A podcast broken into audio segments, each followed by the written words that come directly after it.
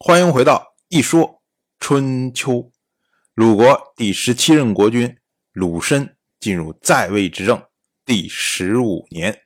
本年的冬天，十月，晋国吕生摆平了晋国国内的事项，然后呢，跑来会见秦国的国君秦人好，并且呢，在王朝举行了盟誓。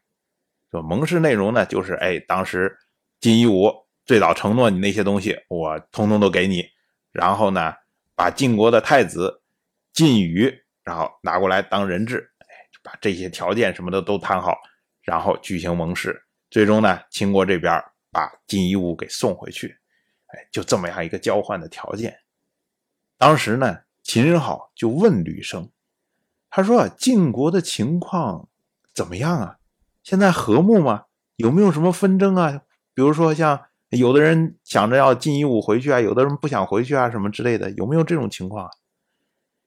结果吕生就回答说：“他说晋国现在内部一点都不和睦，分成两类人，一类人是小人们，小人们都以失去国君为耻，而且呢，因为韩元之败，他们悼念逝去的亲人，所以不断的征召士兵，修缮武器，要拥立太子晋宇为国君。”他们说啊，宁可侍奉戎狄，也一定要报仇。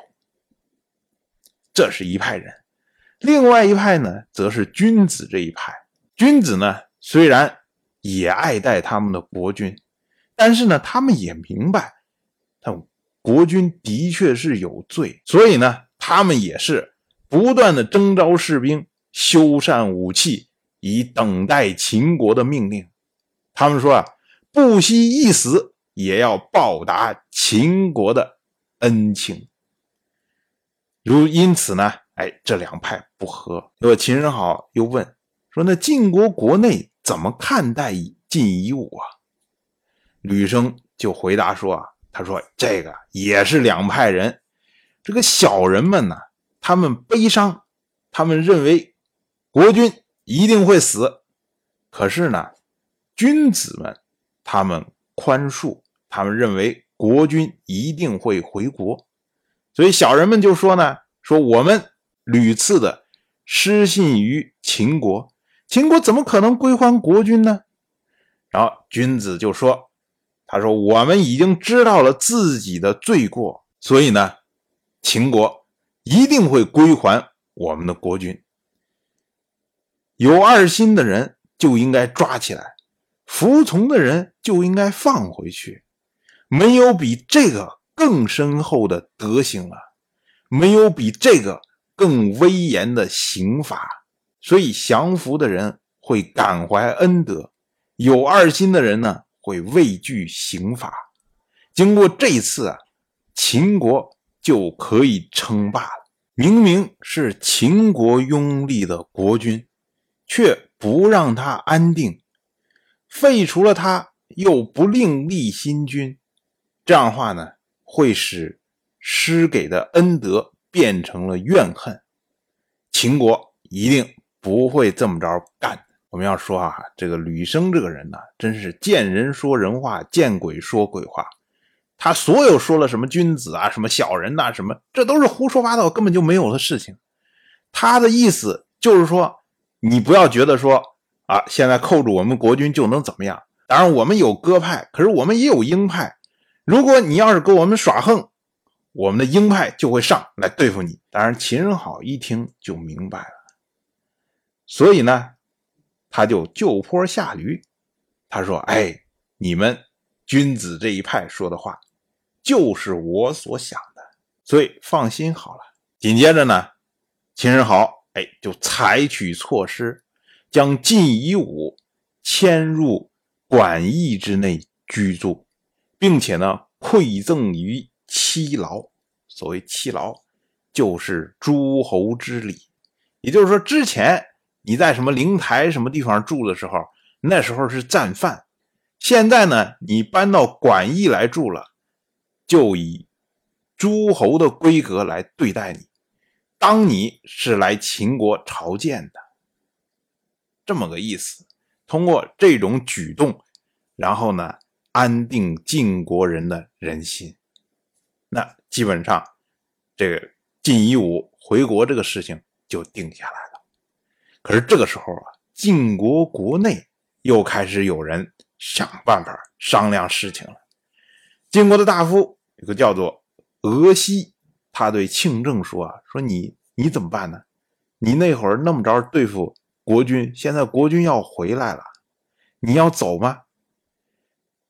庆政就回答说：“他说献国君于战败，战败之后呢，又没有殉死，如今又想要逃避刑罚，这不是人臣所为啊！如果臣子做的都是不臣的事情，就算逃走，又能逃到哪儿去？所以呢，清政就等着晋夷吾回国。到了本年的十一月，晋夷吾。回到了晋国，他也不提之前什么吕生说那套词儿，说哎呀，我因为最大呀，所以大家立我的儿子做国君。他儿子晋于作为人质去秦国了，还怎么立呀？所以自己回来一做，哎，还是国君的位置比较适合我。结果到了十一月二十九，晋夷吾将庆政杀死，然后呢，才进入。晋国的将都，结果这一年，晋国又发生了饥荒。你想，战败死了那么多人，劳力啊什么的，本来抵抗天灾的能力又弱，自然发生饥荒也就很正常了。这个时候呢，秦国的国君秦人好再一次表现出来自己的大度，他要输送树去晋国。他说啊。我怨恨晋国的国君，但是我也怜惜晋国的国民。而且我听说啊，晋国的始祖姬于在出封的时候啊，当时就有人说他的后代必有大的作为。我认为晋国还是可以期待的。我姑且树立德行。以等待有能力的人。秦始皇说这个话呀，言下之意就是对晋夷吾已经不抱期待了。如果有合适的人，那么推翻晋夷吾也在所不惜。秦国虽然一方面这么着说，可是呢，他要回来的那些土地，他可毫不犹豫啊。秦国马上开始在晋国河东的地区设置官吏，开始征税了。也就是说，这些地方现在归了秦国所有了。秦国要扎扎实实的在这里建立据点，以为将来向东扩张的战略服务。